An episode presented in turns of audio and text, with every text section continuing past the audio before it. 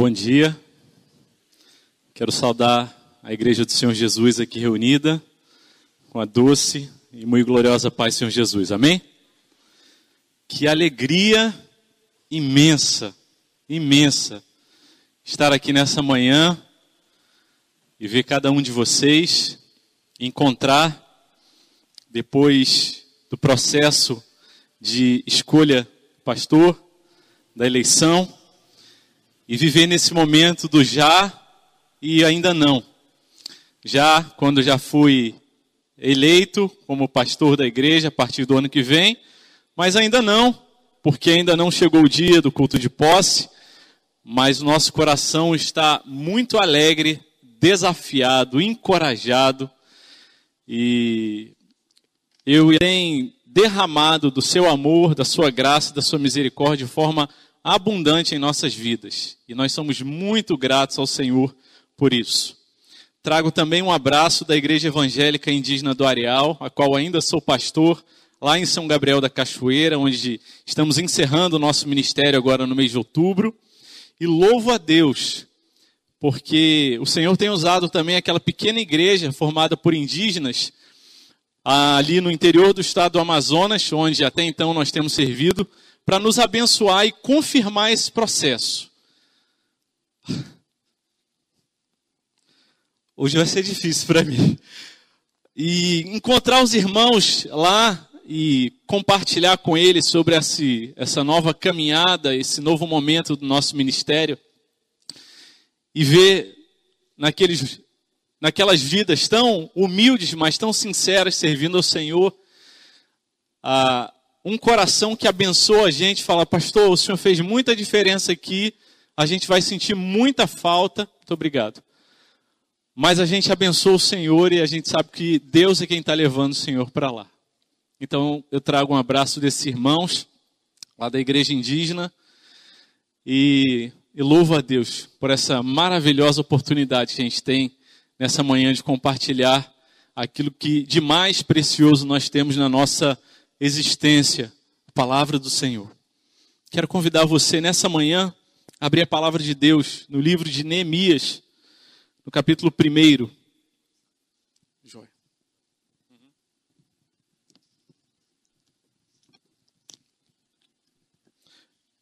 Neemias, capítulo 1. Nós vamos ler todo o primeiro capítulo. Não é muito grande.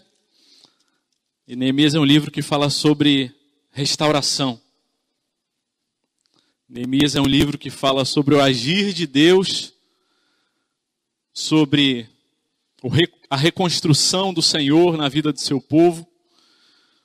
E nós, enquanto nesse mundo caído, passamos por dias de vales, de tristezas, de lutas, de coração apertado, mas com o Senhor Jesus não há tempestade ou destruição que dure para sempre. O reino do Senhor é eterno, maravilhoso, ele há de continuar a sua restauração em nossas vidas. Neemias capítulo 1, versículo 1, a palavra do Senhor diz: Palavras de Neemias, filho de Acalias, no mês de Quisleu, no vigésimo ano, quando eu estava na cidadela de Suzã. Veio Anani, um dos meus irmãos, com alguns homens de Judá. Então lhes perguntei a respeito dos judeus que escaparam e que sobreviveram ao exílio e a respeito de Jerusalém. E eles me responderam: os restantes, os que sobreviveram ao exílio e se encontram lá na província, estão em grande miséria e humilhação. As muralhas de Jerusalém continuam em ruínas e os seus portões foram destruídos pelo fogo. Quando ouvi essas palavras, eu me sentei, chorei e lamentei por alguns dias. Fiquei jejuando e orando diante do Deus dos céus. Eu disse: Ah, Senhor, Deus dos céus, Deus grande e temível, que guardas a aliança e a misericórdia para com aqueles que te amam e guardam os teus mandamentos. Estejam atentos os teus ouvidos e os teus olhos abertos para que atenda a oração do teu servo que hoje faço diante de ti, dia e noite, pelos filhos de Israel, teus servos. Faço confissão dos pecados dos filhos de Israel, os quais temos cometido contra ti. Eu, a casa do meu pai, pecamos. Temos precedido de forma totalmente corrupta contra ti e não guardamos os mandamentos, nem os estatutos, nem os juízos que ordenaste a Moisés, teu servo. Lembra-te da palavra que ordenaste a Moisés, teu servo, dizendo: Se vocês forem fiéis, eu os espalharei entre os povos. Mas se vocês se converterem a mim, guardarem os meus mandamentos e os cumprirem, então, ainda que os seus desterrados estejam nos lugares mais distantes da terra, de lá os ajuntarei e os trarei para o lugar que escolhi para fazer habitar o meu nome. Estes ainda, não, estes ainda são teus servos e o teu povo que resgataste com teu grande poder e com a tua mão poderosa. Ah, Senhor, estejam atentos os teus ouvidos à oração do teu servo e à oração dos teus servos que se agradam de temer o teu nome. Faze com que o teu servo seja bem-sucedido hoje e encontre misericórdia diante desse homem. Nesse tempo, eu era copeiro do rei. Vamos orar mais uma vez? Senhor amado, nós louvamos o teu nome, nós te bendizemos e exaltamos ao Senhor nessa manhã, pela tua palavra lida, pela liberdade que temos em nosso país de ler, refletir, pregar a tua palavra. Louvado seja o teu nome. Nessa hora, Deus, nós queremos clamar ao Senhor que tenha misericórdia de nós e que o Senhor fale aos nossos corações. Que o Senhor tenha misericórdia da minha vida, porque mal posso falar aos ouvidos dos meus irmãos e das minhas irmãs, quanto mais ao coração, só o Senhor assim pode fazer. Que a tua palavra nos atravesse, que a sua palavra atinja o fundo da nossa alma, que a sua palavra nos desafie, nos restaure, nos ajude, Senhor, a quebrantarmos a nossa vida diante de Ti e sermos servos e servas mais obedientes e que amam o Senhor acima de todas as coisas. Nós oramos confiados no nome de Jesus. Amém. Amém, Deus. Amém, meus irmãos. Esse texto de Neemias que nós acabamos de ler uh, é um texto localizado no começo do livro de Neemias e numa tríade, Esdras, Neemias e Esther são três personagens bíblicos que viveram mais ou menos no mesmo período ah, de tempo ali. Eles viveram naquele período de tempo em que o povo ah, de Deus, especificamente aqui o povo de Judá, o reino do sul, depois que o reino havia sido dividido, ah, houveram muito poucos reis que temeram a Deus. A maioria dos reis não temiam nem obedeciam a Deus e por conta da sua desobediência, eles foram, como nós ah, vimos aqui na oração de Neemias, eles foram levados para outros lugares como escravos e ali estavam sofrendo durante muito tempo. E Nabucodonosor, o rei ali da Babilônia, dominou sobre aquele povo e os levou cativos e passaram durante muitos anos ali cativos na Babilônia. Mas depois de um determinado tempo, Ciro, o rei do Império Persa, dominou sobre a Babilônia e a dinâmica de dominação de Ciro era diferente ah, do rei Nabucodonosor. Nabucodonosor ele ia lá no reino, no lugar ah, em que as pessoas moravam e levavam eles como escravos para outro local. Ciro ele tinha uma abordagem diferente, era outro império dominando, outra cultura, e ele tinha a dinâmica de falar: podem voltar para sua terra, continuar a viver a sua vida, mas vocês vão ter que pagar impostos e tributos, e a dominação era feita de uma forma diferente. E é nesse contexto em que o povo já havia começado a voltar para a sua terra, depois de viver grande tempo ali no exílio, que está inserido esse livro de Neemias, e também o de Esdras, e também uh, o de Esther, em que o povo começava a voltar, e eles voltaram em três levas, uh, uma leva conduzida ali por Zorobabel, outra por Esdras, e a última aqui por Neemias.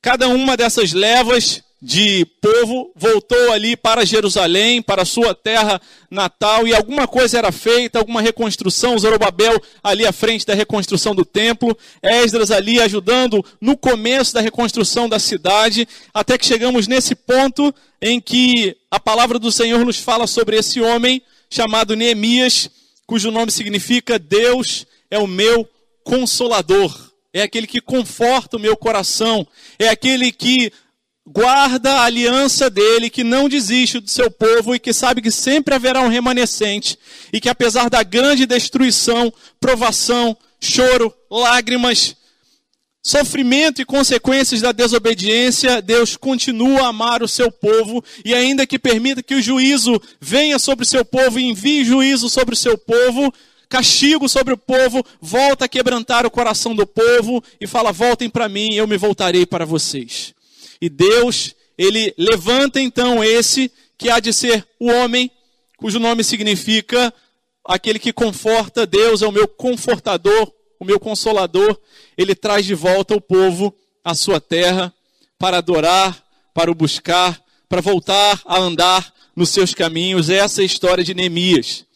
Mas Neemias ele havia muito provavelmente nascido não em Jerusalém, na sua terra natal, mas já no tempo do exílio. E a palavra de Deus diz ali no último versículo que ele tinha uma, que nós lemos hoje, uma posição elevada ali naquele império persa. Ele era copeiro do rei. E essa era uma função das mais significativas e importantes. Ele não era apenas um garçom do rei, alguém que servia o copo para o rei, mas ele era aquele que, naquele período em que muitos queriam derrubar aquele rei, e uma das formas ah, muito comuns de tentarem matar o rei, derrubar o rei, era matando, era através do envenenamento.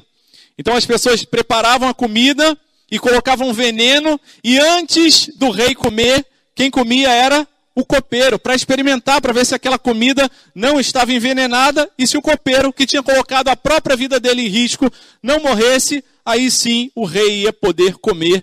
Portanto, Neemias era uma pessoa de grande confiança do rei ali, uh, Ciro, daquela época, o rei da Pérsia.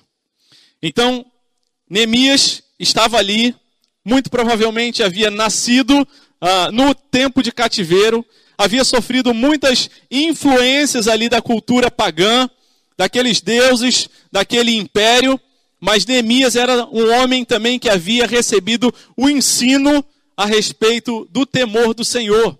Neemias havia recebido também ah, as doutrinas, a teologia, o ensino, e ele sabia que só havia um Deus verdadeiro que deveria ser temido e aquele que deveria ser adorado. Por isso Neemias sabia que a terra dele não era aquele lugar, que aquele lugar em que ele vivia era passageiro, e que o lugar em que ele deveria ah, ter como referência de terra dele não era aquela, era Jerusalém. E então por isso o texto ele começa nos ajudando a entender onde Neemias estava. Ele estava naquela cidadela de Suzã, ficava mais ou menos a 1500, era bem longe lá de Jerusalém. Era uma uma casa de veraneio, de, de, perdão, de inverno daquele imperador, e ele servia ali, ele estava servindo naquele local, então, Neemias. E eis que chega ali, por providência divina, seu irmão, um dos seus irmãos, Hanani, lhe trazendo notícias a respeito de como estava o povo dele ali em Jerusalém.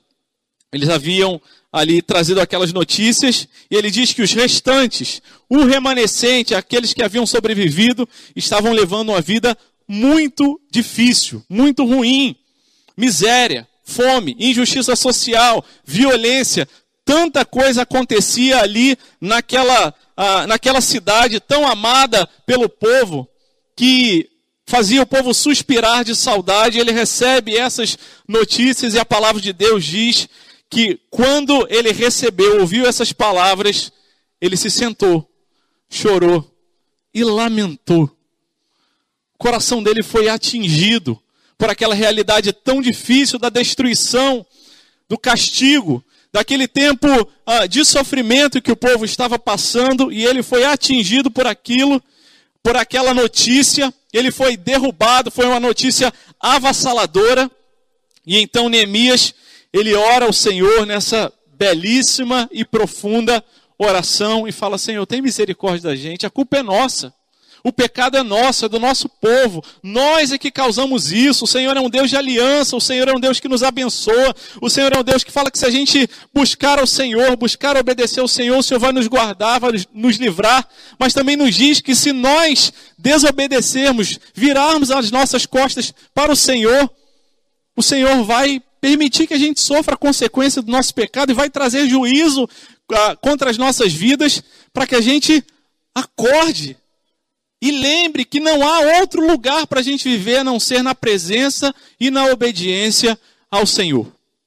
Neemias foi atingido, derrubado, sentou, chorou e lamentou porque ele viu que o povo dele estava em grande sofrimento. O coração de Neemias foi amassado, esmagado ali. Mas o Senhor escolheu Neemias, através desse coração amassado, para trazer essa proposta, esse desafio que era maior do que ele. Aliás, a obra do Senhor é sempre muito maior do que a gente, muito maior do que qualquer ser humano possa dar conta. É sempre impossível. E quando eu olho para os desafios que estão diante de mim, como novo pastor da igreja da Barra, eu falo: Deus, não dou conta, ninguém dá conta, e louvado seja o nome do Senhor, porque toda honra e toda glória é para Ele. Não há ninguém que consiga conversar com todos, aconselhar todos, encorajar todos. Não há, não há. Mas há um Deus que a todos conhece, que quer continuar fazendo a obra dele e que sabe que os tempos que nós temos vivido, por conta de pandemia, por conta de outros fatores, de tanta tristeza, ontem mesmo estávamos num velório, junto, chorando junto com uma amiga nossa de adolescência, porque a mãe dela teve a vida ceifada por conta do Covid. E nós ali chorando, mas com o coração cheio de esperança, porque havia morrido ali alguém que passou não da vida para a morte, mas da morte para a vida. E ali nós choramos e sabemos que esse período que nós temos vivido e temos escutado os relatos de tantas pessoas, de tanto sofrimento, tantas lutas, dificuldades, e gente, nesses dias tenho ouvido tanta gente falar, eu estava para desistir, eu já não queria mais, eu já estava para largar. E eu sei que o Senhor tem nos sustentado. O Senhor tem permitido que a gente continue a caminhar sem desistir, sem desanimar ainda que com muito choro, sofrimento. E às vezes a gente até tem a, a tentação de olhar para trás e falar assim: não vale a pena. Mas o Senhor é quem sustenta a gente e fala: meus filhos, eu tenho um tempo de restauração para vocês. O choro pode durar uma noite. E às vezes a noite é comprida. Mas o Senhor restaura. O Senhor tem um tempo novo para a gente. Isso não significa que a gente não vai ter mais lutas, mais dificuldades.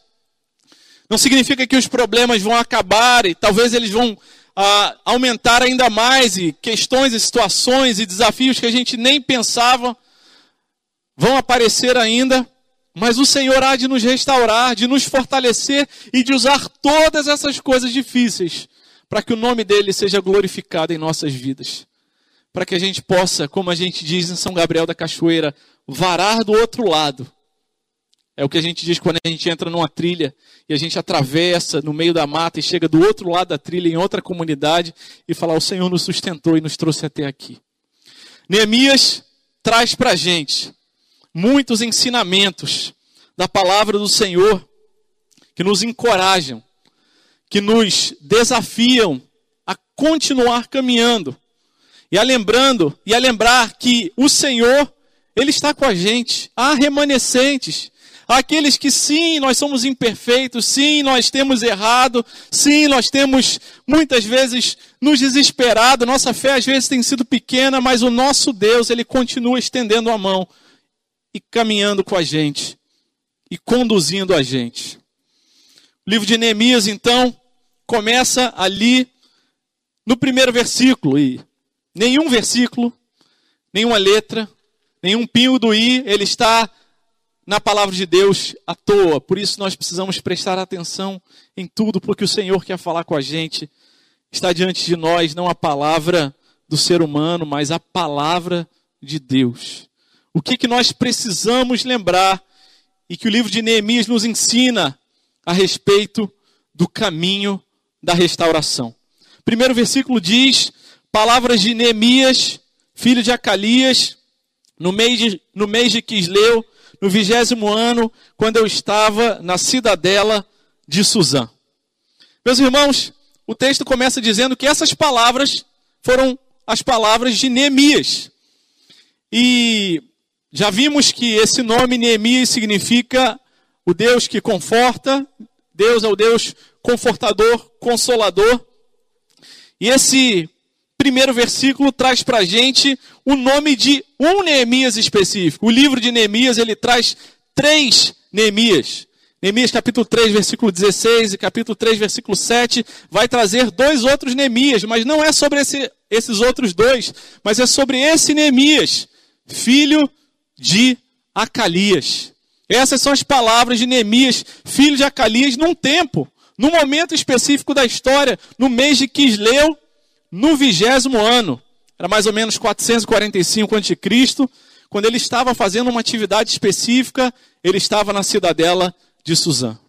No caminho da restauração, a primeira coisa que nós precisamos lembrar é que assim como Deus conhece, conheceu a história de Neemias, Deus conhece a nossa história e usa a nossa história.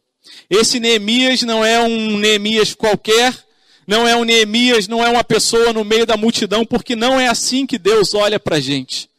Deus olha para a gente como alvo do amor dele. Ele olha para a gente como gente especial e ele conhece a tua história, conhece o teu coração, conhece aquilo que você passou para chegar até aqui, e talvez numa leitura rápida a gente fale palavras de Neemias, filho de Acalias, como se isso fosse uma coisa ordinária, mas não é. Ele era filho de Acalias, ele tinha os seus ah, parentes, os seus ascendentes, e até que a história dele o conduziu até aquele momento até aquela situação específica em que deu certo, as coisas combinaram para aquele momento, debaixo da providência, da soberania de Deus, porque Deus conhece a nossa história e Deus não esqueceu de nenhum de nós. Conhece o seu choro, a sua lágrima, conhece a sua falta de fé, a minha falta de fé, a nossa ansiedade, o nosso desejo de querer controlar todas as coisas, a nossa insatisfação, a nossa vontade de fazer a justiça do nosso próprio jeito. E o nosso pecado de não confiar que Deus continua soberano sobre todas as coisas. Deus conhece a nossa história e quer usar a nossa história do jeito que a gente é para que o nome dele seja glorificado, para que a gente seja restaurado e naquilo que a gente precisa mudar, ele quer trabalhar. Naquilo que ele já nos deu de capacidade, de habilidade, de oportunidade, de talento, ele quer nos usar para a glória dele, para que outros sejam restaurados. Assim Deus fez com Neemias. E nessa tríade Esdras, Neemias Esther, a história de Esther é uma história maravilhosa. E ali em Esther, no capítulo 4, versículo 14, nós vamos ler uma das partes mais lindas do livro de Esther, que diz: Esther conversando com Mordecai, em Esther capítulo 4, versículo 14, ela diz: Porque se eu ficar calada agora, de outro lugar virá socorro e livramento para os judeus. Os judeus estavam sendo ameaçados de morte ali, havia uma conspiração para matar os judeus. Mas você e a casa do, do seu pai perecerão. Mordecai está falando para a sua a, a sobrinha Esther. Mas, e esse versículo atinge a minha alma até o profundo, diz: Mas quem sabe, se não foi para uma conjuntura como esta, que você foi elevada à condição de rainha? Quem sabe, se não foi para uma conjuntura, para uma união de eventos, para um conjunto de fatos que foge ao nosso controle, mas não foge ao controle de Deus. Foi exatamente para esse momento, para essa plenitude dos tempos, que Deus tem mantido você vivo. Talvez muitos de nós tenhamos aqui testemunhos para dar de pessoas que eram mais novas, tinham mais saúde, que se cuidaram e que não estão mais aqui. Mas o Senhor tem nos sustentado. O Senhor tem nos dado vida saúde. O Senhor tem ah, nos ah, suportado até aqui. E apesar das, da, das coisas que trazem dor para a nossa alma, daquilo que a gente não concorda, mas o Senhor tem te trazido até aqui. Quem sabe não foi para essa conjuntura, para que você faça parte dessa restauração que Deus, doravante, começa a fazer. Daqui para frente, Deus está inaugurando. E eu creio nisso. Eu não tenho uma ilusão de que os tempos vão ser mais fáceis. Eu não tenho ilusão de que as coisas vão melhorar. Não vão. Nós oramos para que melhorem, mas nós não devemos contar com isso. Antes nós devemos pedir, Senhor, restaura a minha alma. Tem misericórdia porque eu tenho me importado demais com a opinião das pessoas. Tem misericórdia porque eu tenho me rebelado demais porque me incomoda demais, porque eu não suporto ser contrariado. Tem misericórdia, Senhor. Eu tenho colocado o meu coração, o significado, o propósito da minha vida, a minha alegria última nas coisas desse mundo e não no Senhor. Deus quer restaurar as nossas vidas, mas Ele quer restaurar para que o nosso coração seja mais crente, quebrantado, obediente e vivendo aquilo que a gente diz que a gente crê aquilo que a gente estuda, aquilo que a gente sabe ensinar a respeito da soberania de Deus, mas Deus quer nos restaurar para que essa soberania, de fato, de verdade, ela possa ser de verdade, a nossa fé possa ser colocada em ação, em prática, restaurando as nossas vidas a cada dia, ainda que o nosso corpo exterior ele vá se enfraquecendo a cada dia. O Senhor conhece a nossa história de vida. O Senhor conheceu a história de vida de José, quando vendido pelos seus irmãos, quando abandonado ali numa prisão, quando tendo feito, ah, passado por tantas dificuldades ali, nós lemos ali em Gênesis, no capítulo 50, no versículo 20, a palavra do Senhor nos diz vocês, José, dizendo para os seus irmãos: na verdade, planejaram mal contra mim. É verdade. Eu não vou esconder isso, não. É verdade. Vocês foram injustos, vocês me venderam, sofri, eu fiquei esquecido na prisão. Porém, Deus tornou, restaurou a minha vida e tornou esse mal em bem para fazer como vocês estão vendo agora que se conserve a vida de muita gente. Diante da destruição, do sofrimento, nós temos dois caminhos.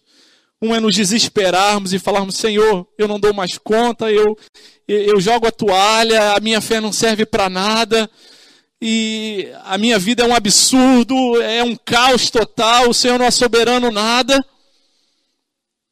Ou com a graça, com o auxílio de Deus e do seu Espírito Santo, nós temos o caminho da rendição e falar: Senhor, tem misericórdia, me ajuda. Meus irmãos, o Senhor conhece a sua história. Você não é um qualquer, uma qualquer no meio da multidão, esquecido, levado pelo destino, pela aleatoriedade da vida, não. O Senhor conhece a sua vida, sabe dos seus choros, sabe quem sabe que você veio hoje aqui dizendo, é o último dia que eu venho, eu não venho mais. Ou quem sabe você está ouvindo ah, pela internet falando assim, eu já não tenho mais esperança de que alguma coisa mude.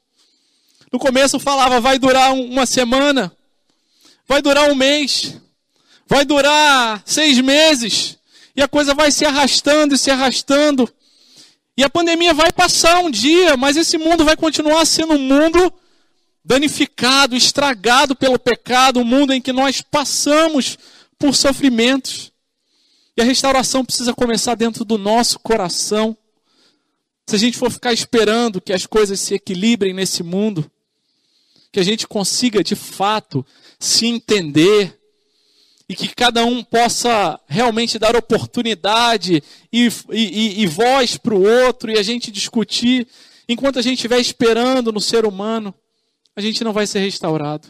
Mas quando a gente lembrar que a nossa vida está nas mãos de Deus, e que Deus é soberano sobre todas essas coisas boas e ruins que têm acontecido nas nossas vidas, assim a nossa restauração começa a caminhar na plenitude dos tempos, no tempo que Deus tem para as nossas vidas.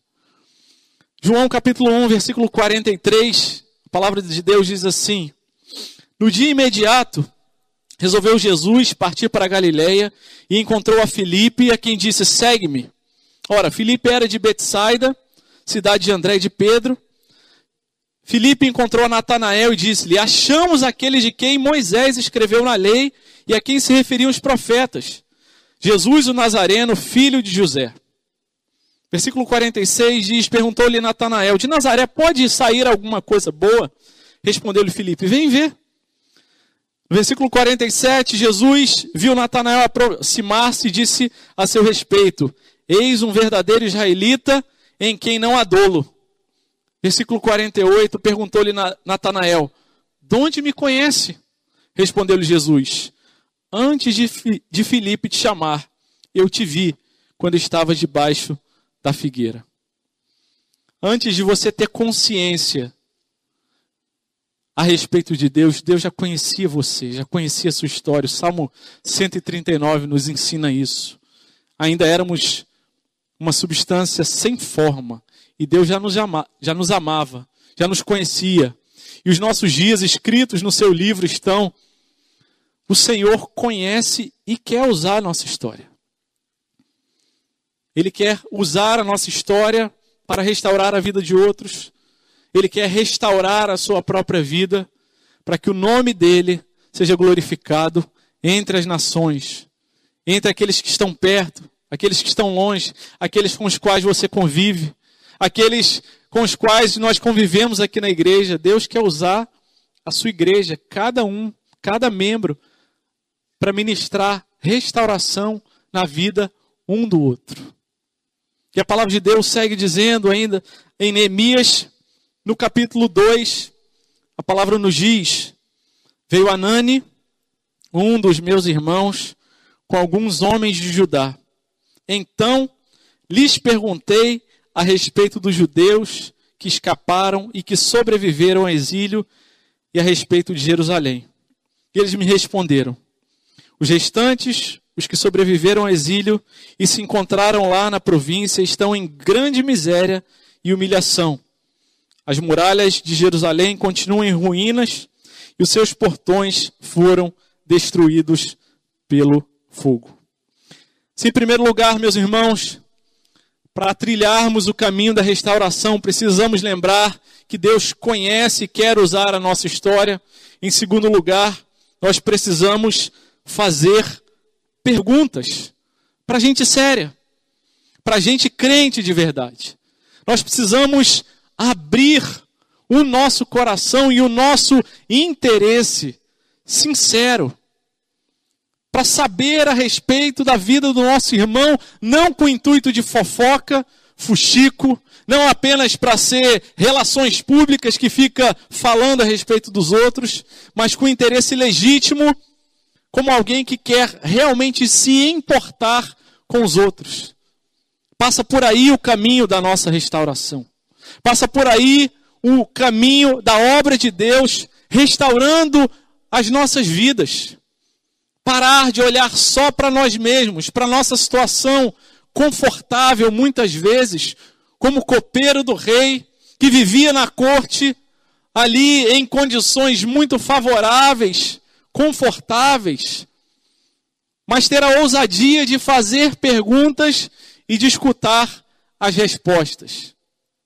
Anani, diz a palavra do Senhor, ele era uh, um dos irmãos ali de Neemias. E no capítulo 7, versículo 2, diz que ele estava ali, Anani e Ananias, e eles eram homens que eram tementes e fiéis a Deus.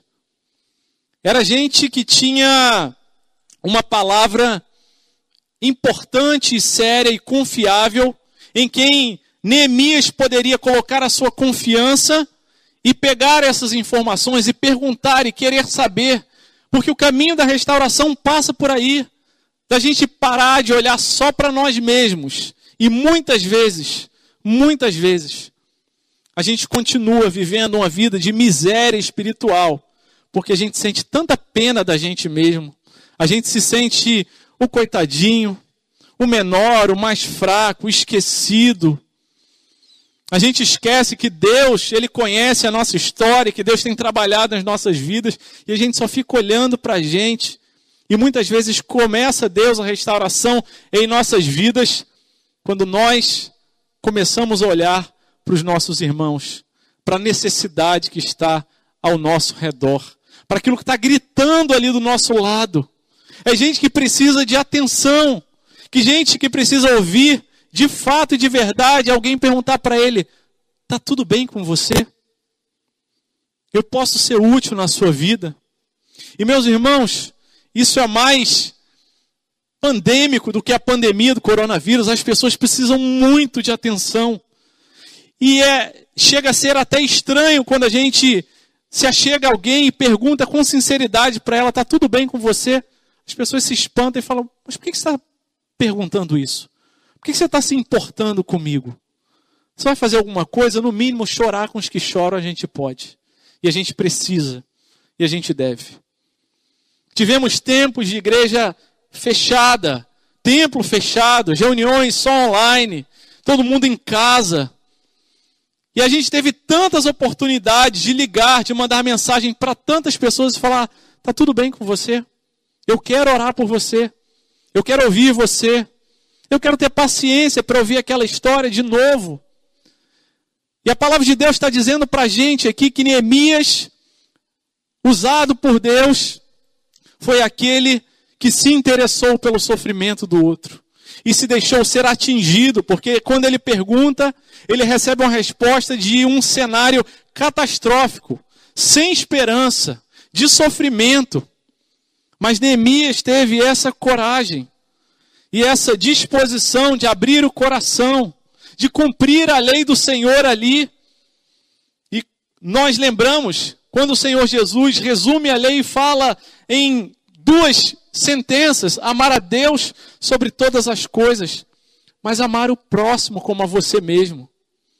E o Senhor Jesus está dizendo: inclui no amar o próximo se interessar e conhecer o sofrimento, e conhecer as lutas, as dificuldades. O caminho da restauração passa por fazer perguntas honestas, sinceras, interessadas em abençoar. A palavra de Deus diz para a gente, ali em 1 Coríntios capítulo 13, que o amor ele não busca os próprios interesses. Antes ele busca o interesse do, do outro, ele é paciente, ele é benigno, ele quer fazer o bem para o outro e não fazer o bem para nós mesmos. Ele se interessa de fato e de verdade pelo outro. Ele olha para o outro e vê no outro muitas vezes um diferente, alguém que tem uma opinião diametralmente oposta em algum assunto, mas ele ama e ele se interessa ele não deixa as diferenças criarem raízes de amargura, antes ele ora. E com a graça e com o poder de Deus, ele tem ousadia para procurar o outro e conversar e puxar o assunto e se quebrantar e pedir perdão, mas ele se interessa pelo outro. Jesus nos conta a história do samaritano chamamos ele de bom samaritano, está ali em Lucas capítulo 10, versículo 33. Certo samaritano que seguiu o seu caminho, passou perto do homem e vendo, compadeceu-se dele. Teve a coragem de olhar e falar: o problema dele é o meu problema, e nós conhecemos o ensino do Senhor. Antes havia passado um sacerdote, antes havia passado um levita, mas eles estavam ocupados demais para olhar para o outro. Eles estavam atarefados demais com as suas atividades religiosas para gastar aquele recurso que todos temos iguais, o tempo dele com o outro. E meus irmãos, se de fato Nós queremos que a nossa igreja viva novos tempos, que cada família, cada, viva, cada vida viva novos tempos. Nós não podemos vir, nós não podemos continuar vivendo na casa de Deus, na família de Deus, como quem espera um garçom vir servir a você, mas é necessário que a gente esteja pronto para servir aos outros e se interessar pelos outros. Eu sei que há grandes expectativas. Como é que vai ser o novo pastor? Será que ele vai pregar bem? Será que ele vai pregar mal? Será que ele vai implicar com alguma coisa? Será que ele vai mudar alguma coisa? Essa expectativa é natural do nosso coração. Eu pensaria as mesmas coisas. Mas o natural a gente não precisa fazer força. A gente não precisa ficar atento, porque ele acontece naturalmente, mas o desafio da palavra de Deus é: abra os olhos para servir, para fazer perguntas, para saber onde estão as oportunidades que Deus tem nos dado para servir a Ele. Meus irmãos, mas nós não precisamos achar que vamos fazer isso na nossa própria força. Não vamos. Não vamos dar conta. Nós podemos até sair daqui, dessa manhã, com o coração aquecido, falando: ah, que palavra legal, estou encorajado, agora vai, agora eu vou servir. Mas a nossa carne, ela não, não morre. A gente precisa mortificá-la cada dia, o que a palavra de Deus nos diz. Ela vai insistir e falar: não, mas você está muito ocupado, você está muito cansado, você tem muito problema. Essa é a nossa carne, esse é o nosso pensamento, esse é o nosso modo natural.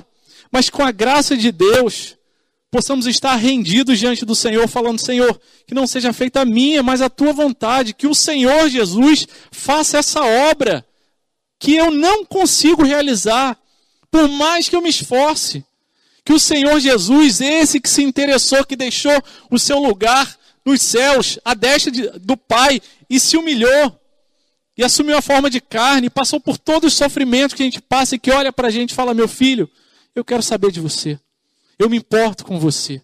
É o nosso exemplo, a nossa inspiração, mas também a nossa força, aquele que, abrindo nós o coração, há de fazer a obra de restauração, quando nós tivermos coragem de fazer perguntas e ouvir as respostas. Que o nosso a nossa pergunta, o nosso questionamento quando perguntamos: "Tá tudo bem com você?" seja de fato e de verdade. Eu pedi para um irmão aqui da igreja, eu falei assim, não vou falar o nome dele, é, mas eu falei assim, cara, eu queria conhecer mais de você. Aliás, eu quero conhecer a respeito de todos. Eu falei assim, queria que você gravasse um, um áudiozinho ah, e mandasse para mim ali no, no WhatsApp. Ah, um podcastzinho. Eu quero saber a respeito da sua história, das suas lutas, seus pedidos de oração. E que bom seria se cada um de nós tivéssemos essa oportunidade de fazer uns com os outros. Será que a gente conhece quem está do nosso lado? As lutas, as dificuldades, os problemas. Eu não quero que a gente vire uma igreja que fofoca, que fala um da vida do outro, que um está se metendo na vida do outro. Não é isso. Mas precisamos ser uma igreja que tem um coração disponível e interessado para abençoar o outro. Para lembrar que a palavra do Senhor nos ordena que a gente ame ao próximo como a gente ama a nós mesmos. Para a gente amar a gente mesmo, a gente não precisa fazer muita força mas para amar o próximo. E é por isso que há uma ordem na palavra de Deus: ame ao próximo, se interesse pelo outro. Não deixe o outro continuar vivendo do seu lado como se estivesse tudo bem. Eu quero restaurar a vida dele, eu quero restaurar a sua vida usando você como ferramenta. E muitas vezes a nossa vida espiritual ela está enferrujada. A gente continua patinando, e não andando, andando, mas a gente não sai do lugar porque a gente está olhando só para a gente mesmo, quando a palavra de Deus está dizendo: olha para o outro, que eu vou começar a colocar óleo nas suas engrenagens espirituais. E no começo até dói, começa, vai rangendo, mas depois vai soltando e a glória do Senhor vai resplandecendo aquela ferramenta brilhante, nova. E a glória não é da ferramenta, não é do instrumento, mas a honra e a glória da restauração é e sempre será do nosso Deus. Terceiro e último ponto dessa primeira parte, com a graça de Deus, na semana que vem nós vamos concluir esse primeiro capítulo de Neemias A palavra do Senhor nos diz ali no versículo 4. Quando ouvi essas palavras, eu me sentei, chorei e lamentei por alguns dias. Fiquei jejuando e orando diante do Deus dos céus. Em terceiro lugar, meus irmãos, o caminho da restauração passa pela estrada da compaixão e da oração. E nesse ponto em que nós chegamos dessa reflexão, em que nós vemos Neemias sendo atingido pelas notícias, nós vemos um princípio tão, tão importante da liderança cristã. Nossa tendência natural é, diante dos problemas, das dificuldades, é já pensar o que, que eu vou fazer, como é que eu vou resolver essa situação, como é que eu vou dar conta, como é que eu vou procurar fulano e mobilizar recursos e correr para lá e para cá, que estratégia que eu vou desenvolver.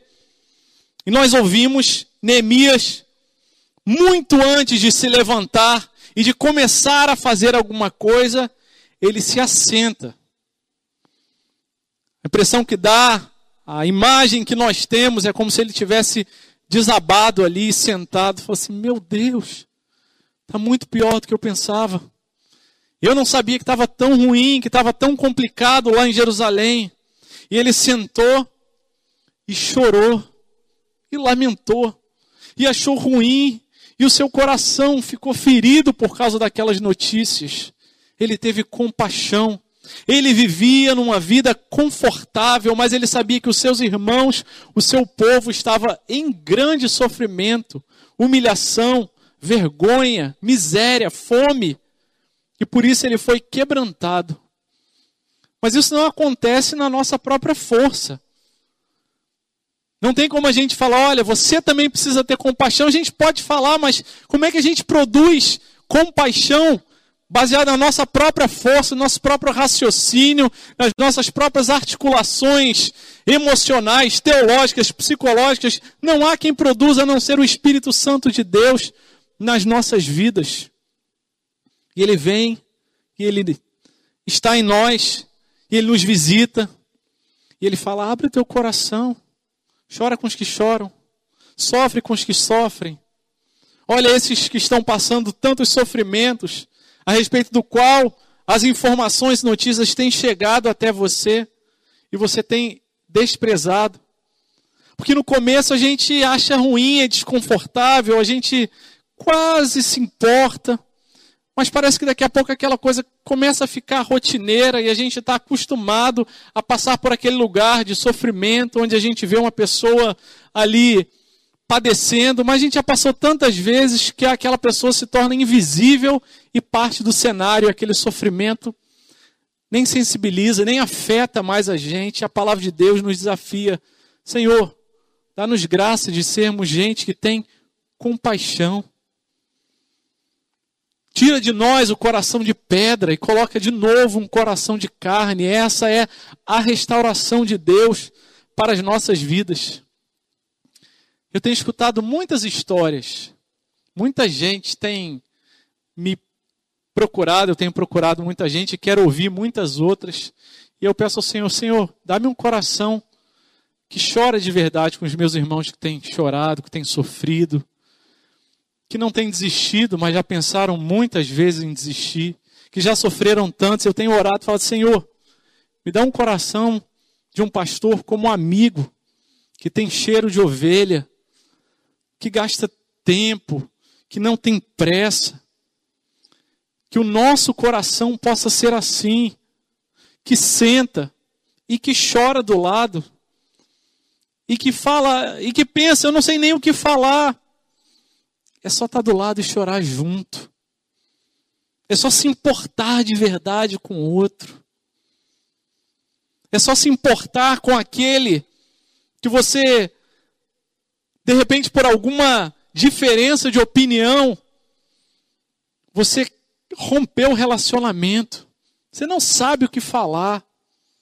Você queria mesmo que a pessoa viesse até você, se humilhasse e falasse: É, você tinha razão eu estava errado. Eu escolhi errado. Eu pensei errado. Mas não é esse o convite da palavra de Deus. O desafio da palavra de Deus é que a gente procure, sente do lado, tenha compaixão e chore junto.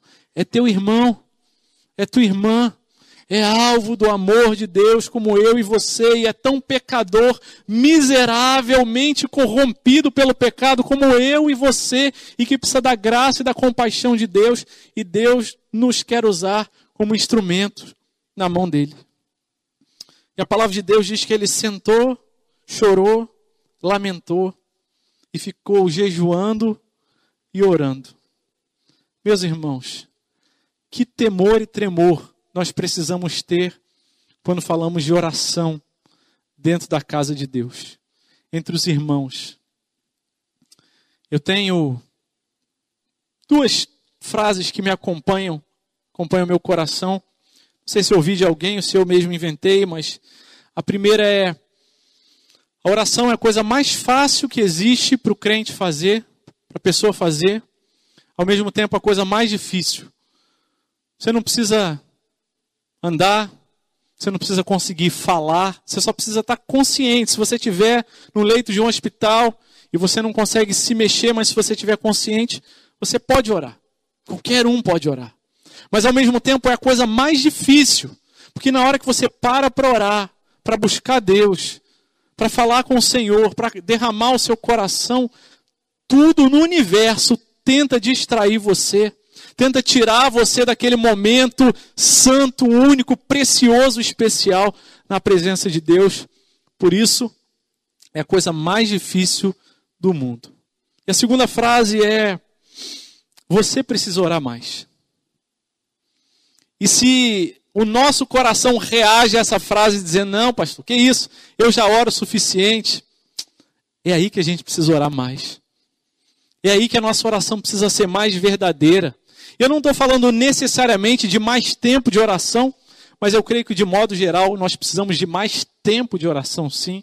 oração precisa ser mais estratégia, precisa ser mais uh, proposital, precisa ser mais intencional. A gente achar que a gente vai acordar hoje e falar, ah, hoje acordei disposto para orar. Acontece, Deus tem misericórdia das nossas vidas. Mas a oração é uma arma, uma ferramenta, uma bênção, uma, uma dádiva de Deus para as nossas vidas que tantas vezes a gente tem desprezado. Desprezado. Meus irmãos, quantas vezes nós falamos ou pensamos, ah, mas você vai dizer que você quer só orar?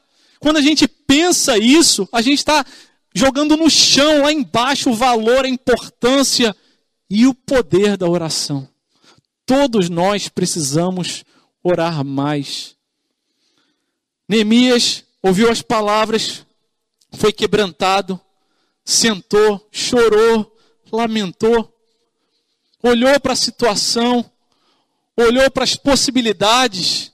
Quem sabe naquele momento ele pensou bem, quem sabe eu vou no, no rei e peço ajuda, mas ele, se ele não ajudar e meu povo está sofrendo e não tem portões na cidade, estão invadindo e a situação está cada vez pior, mas eu tenho responsabilidade aqui, mas eu não sei se eu dou conta de administrar uma obra desse tamanho. Mas ele foi aos pés daquele que é soberano sobre todas as coisas. Ele foi ao pé, aos pés daquele que ele sabe que é o Deus dos céus. Aquele que nada foge ao seu domínio. Aquele que sabe todas as coisas e quer nos usar no caminho da restauração. E nós sabemos muito bem que oração é muito mais do que só pedir. Muito mais do que só trazer a nossa listinha de pedidos para Deus. E se nós oramos de verdade mesmo, se a nossa oração é pronta e sincera e assim o nosso coração vive na presença do Senhor, é na, na oração Deus fala com a gente. Ele mostra aquilo que está de errado ele incomoda a gente, ele mostra o nosso pecado, nos dá força para a gente abandonar, incomoda o crente que de fato quer obedecer ao Senhor. Fala: olha, é assim que você tem que fazer e Deus te dá sabedoria. Mas nós temos desprezado a oração. E nós precisamos bater no peito e falar: Senhor, tem misericórdia das nossas vidas. O Senhor Jesus orava muito. E não é à toa, e não é sem propósito, sem objetivo, que as suas muitas orações estão registradas na palavra de Deus. Neemias era também um homem de oração. Existem 12 orações de Neemias registradas no livro de Neemias. E há tantas outras orações. A Bíblia é um livro de oração, de falar com Deus, mas a gente tem desprezado como se fosse uma coisa de segunda, terceira, quinta importância. De gente que não consegue dar conta, que não é competente, por isso vai procurar a oração. Quantas vezes, meus irmãos, nós recebemos uma notícia e precisamos resolver uma situação e corremos para todos os lados, fazemos todos os contatos possíveis. E aí sim, no final do dia, exaustos, nós sentamos e deveríamos corar de vergonha, mas precisamos admitir que muitas vezes o que a gente diz é: agora não resta mais nada a fazer a não ser orar. Que Deus tenha misericórdia das nossas vidas. Precisamos inverter essa ordem. Mas não temos força em nós mesmos para fazer isso. E se a gente sai daqui nessa manhã falando, é, pastor, já entendi o que, que eu tenho para fazer. E eu vou fazer, agora eu sei, eu vou me esforçar. Não vamos conseguir se Cristo não for tudo em nós. Se a nossa vida não estiver nele, o nosso perfeito intercessor, que está à direita de Deus e que intercede por nós e que enviou o seu Espírito Santo para nos auxiliar, para orarmos quando não temos palavras, que intercede por nós com gemidos inexprimíveis. O Espírito Santo que está conosco e que pode e que quer fazer de nós uma igreja de oração. Temos aprendido tanto, sabemos tanto da palavra de Deus, temos tanta teologia, mas a nossa vida de oração tem acompanhado o nosso estudo da palavra de Deus. Que Deus tenha misericórdia da minha vida, de cada um que sobe nesse púlpito aqui, para que a nossa vida de oração seja compatível com a nossa vida de estudo. Porque, meus irmãos, no final das contas, a gente se preocupa tanto em concatenar as ideias, em organizar a apresentação.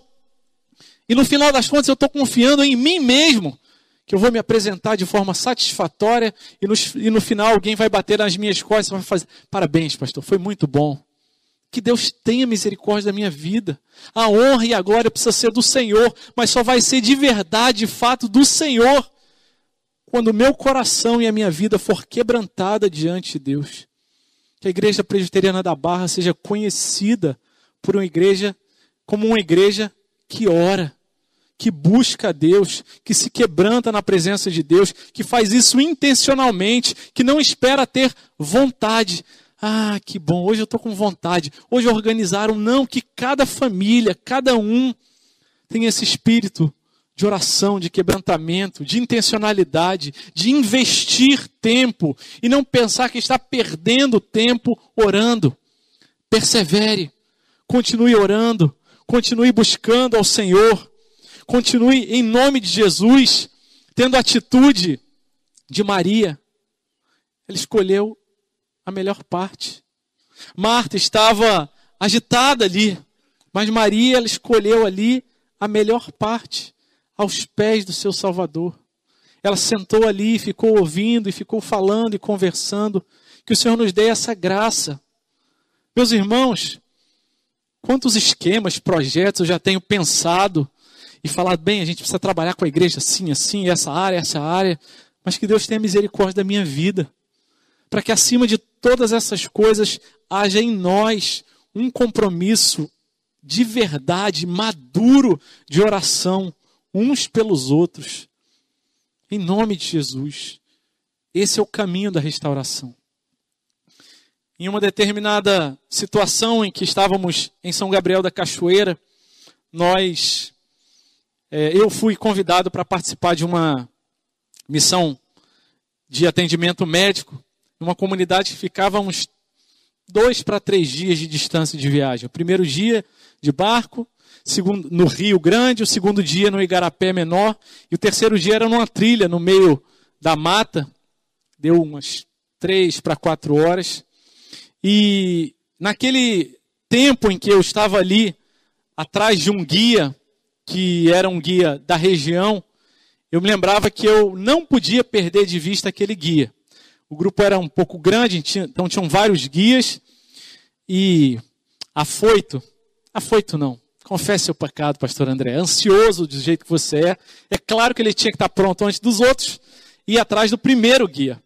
E aí eu fui ali, um grupo pequeno, porque o pessoal ainda estava se arrumando, e aquele guia saiu, um guia da região, eu levando a minha mochila, as minhas coisas, e ele ali na frente, com seu cestinho pequenininho, um pouquinho de farinha, ele ia ali, ele estava em casa, andando ali no meio da mata, e era um terreno acidentado, descidas, subidas, passava por lama, passava por buracos, por troncos, e eu sabia que eu precisava continuar andando, mantendo aquele ritmo, olhando para aquele guia, mas ao mesmo tempo olhando para as coisas que estavam ao redor ah, da minha caminhada ali.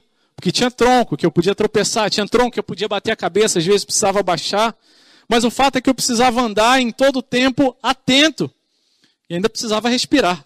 Porque a mochila era pesada e o, e o guia não tinha pena da gente. Ele era um cara da região, falou: se quiser, você me segue, senão o problema é seu. Mas assim precisa ser a nossa vida de oração, atenta, vigilante, perseverante, olhando para o nosso guia, autor e consumador da nossa fé, mas perseverante, não desanimar, não olhar para trás. E quem sabe nós já tentamos tantas e tantas vezes. Quem sabe a gente tentou tantas e tantas situações firmar um propósito diante de Deus. E mais uma vez eu falo, Senhor, tem misericórdia de nós. A gente, por nossas próprias forças, vamos fracassar de novo. E vamos ficar frustrados de novo. Mas se de tudo que nessa manhã foi dito, alguma coisa a gente puder precisar escolher, eu falo, Senhor, nos ajuda a gente e nos ensina a orar, a ser gente de oração, que tem uma vida quebrantada, constante, orando sem cessar na tua presença, em nome de Jesus. Uma grande restauração Deus fez através da vida de Neemias. Ele não era perfeito, mas ele apontava para Jesus, o perfeito restaurador, que restaura o nosso coração, as nossas vidas, as nossas famílias, a nossa igreja, que não precisa, não deve, não tem que ficar esperando a restauração desse mundo. Esse mundo não vai estar restaurado, não. Nós precisamos trabalhar para que Deus e o reino dele chegue na vida de cada um. Mas a gente não tem que ter expectativa de que as coisas desse mundo vão melhorar por elas mesmas. Não vão. Mas que o Senhor opere em nossos corações a restauração que ele tem proposto, que ele quer fazer em nossas vidas. Que a gente lembre que a nossa história está nas mãos dele. Que a gente lembre que Deus quer que a gente faça perguntas sinceramente interessadas no bem do outro. Que Deus nos dê a graça de ter uma vida de compaixão e de oração na presença dele, em nome de Jesus. Vamos orar ao Senhor mais uma vez? Feche seus olhos, abaixe sua cabeça. Deus amado, louvado seja o teu nome. Muito obrigado pela tua palavra lida, exposta nessa manhã, que nos desafia, nos encoraja, nos desperta, afronta o nosso pecado, a nossa letargia espiritual. Senhor, tem misericórdia de nós. Opera em nossas vidas. Entendemos, com a graça do Senhor, nós conseguimos entender o que foi explicado aqui. Mas, Senhor, não temos força na nossa própria carne, na nossa própria inteligência, na nossa própria articulação das ideias para mudar. Não. É o Senhor quem faz isso. Por isso nós queremos pedir perdão ao Senhor nessa manhã, Pai. Tem misericórdia de nós. Muitas vezes temos esquecido que o Senhor é soberano e que a nossa história está nas tuas mãos e o Senhor assim a conduz para a tua glória. Tem misericórdia de nós se temos sofrido mesmo sem entender, o Senhor não esqueceu da gente. Senhor, tem misericórdia de nós se temos olhado demais só para nós mesmos e temos esquecido da restauração que o Senhor quer fazer na vida dos nossos irmãos, das nossas irmãs, da, do nosso próximo, aquele que caminha ao nosso lado, no nosso trabalho, na nossa vizinhança, por onde andamos. Tem misericórdia de nós, dá-nos, Senhor, a graça de sermos boca do Senhor, para nos interessarmos por aqueles que o Senhor tem colocado ao nosso redor e que têm sofrido. E, Senhor, faz o milagre, Pai, do nosso coração ser quebrantado, em perceber e ter compaixão daquele que está ao nosso redor, Pai, aquele que está à nossa volta. De não apenas ter uma informação racional, mas uma informação que cai no coração e nos leva a nos sentar diante do Senhor, a nos quebrantar, a chorar, a jejuar, a buscar o Senhor. Tem misericórdia de nós. Que a tua restauração, o teu novo tempo, a glória do Senhor venha resplandecer ainda mais e mais em nossas vidas. Nós te louvamos, nós te bendizemos e te exaltamos. Em nome de Jesus. Amém e amém, Deus.